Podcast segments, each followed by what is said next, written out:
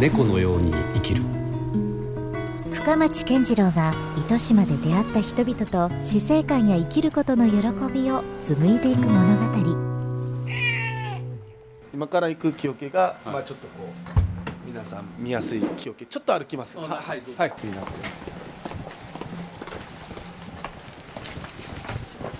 海が見えてきました。ね、海が見えてきましたね。潮風の香りさえしてきましたね、今度は。この先にある、わ渡積神社っていうところは、は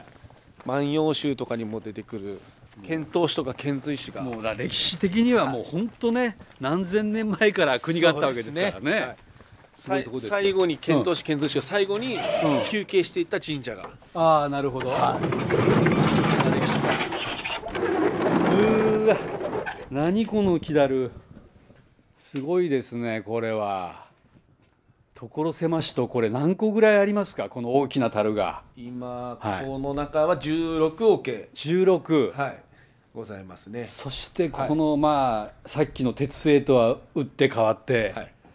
木の木の樽、はいこれもかなり歴史ありませんそうですねおおーこれ杉ですでかもそうです杉桶おおーは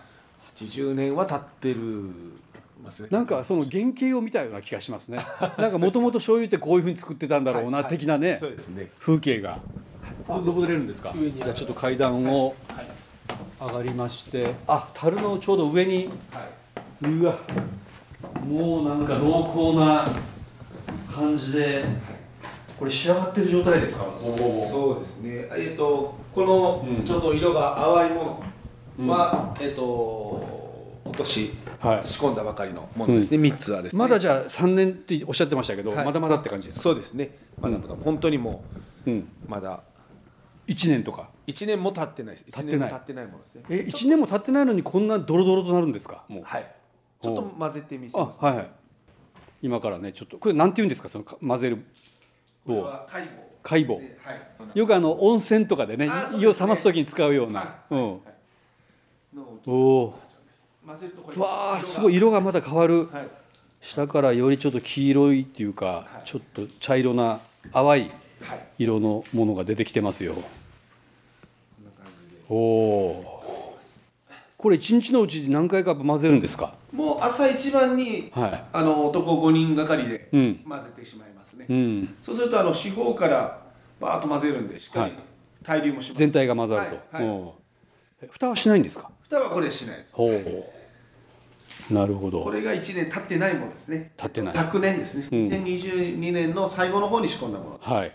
こっちがですねうん。ちょうど1年経ったやつですあ、一番色が濃い。はいね。えー、なんだろうこれ焦げ茶色のような色をしている樽の中に今混ぜる棒が入って1年経つとこんだけう色わまがた色がね全然違うんですねこれこ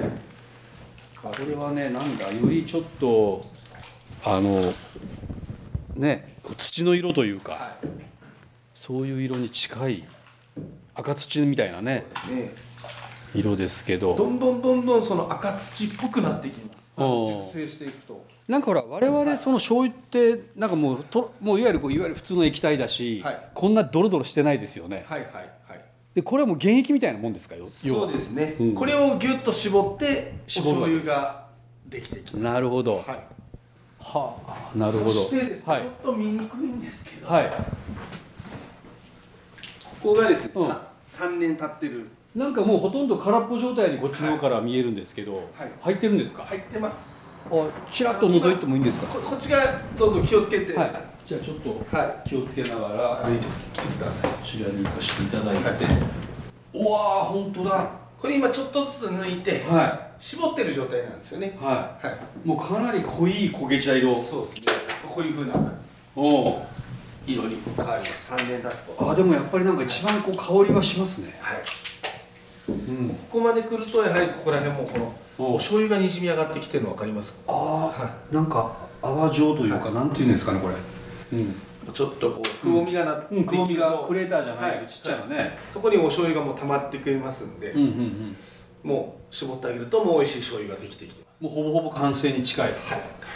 へえなるほどだあの1年半1年経ってるものも、うんまあ、絞って美味しいお醤油はまあできてるんですけど、うんあ一応まだこれでも一応醤油になるのはなるんでなすりかますなります、ああ1年ぐらいでもはいうん1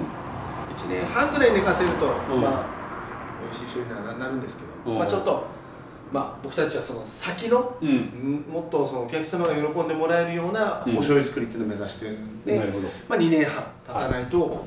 出荷しない、それ何が違うんですかうまみですかやっぱりうまみも違いますし、うんもう僕たちも混ぜてて、うんその発酵してる時ってボコボコボコボコなるんですよ、ねおちょうど今一番置くのを、うんわざと混ぜずにうん取っとったんで、はあそこに小林さんお移動してもらって、はいその発酵しているのを見ていただいてよろしいですか、うんこれちょっとわわざと混ぜずにあそうなんです取っておきましたあ取ってくれてたんですか、こ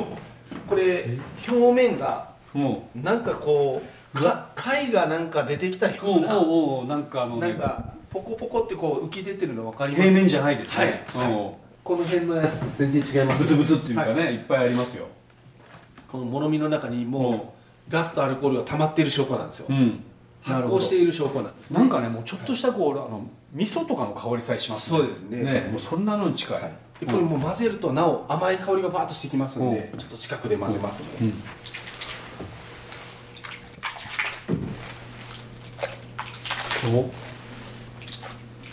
おうん、香ってきた今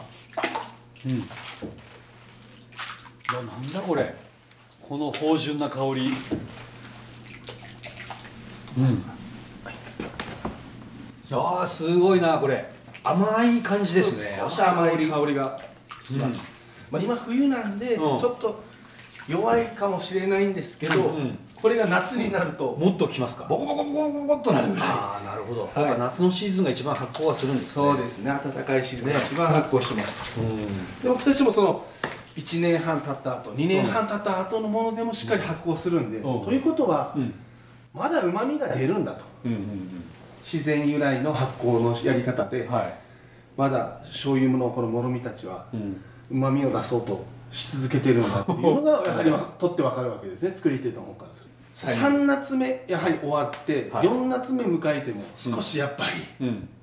ん、それ以上は良くならない、良くならないですねなるほど、はいおーなんでやはりこの辺でやはり出すのが一番ベストだろうと、うんうんうん、はい、それがまあちょうど3年3年そうですね3夏超え3 2夏年半2年半ですはねい、でまたここからプレミアムなもので、うんまあ、2年半の絞ったお醤油を新しく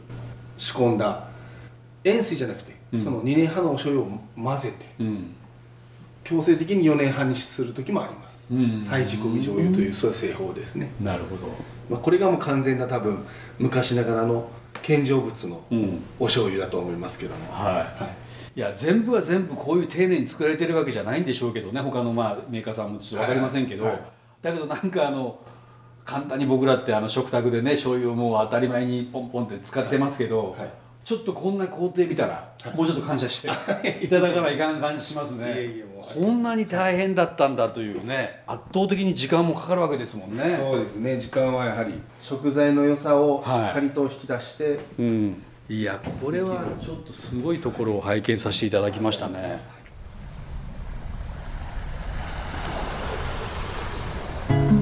猫のように生きる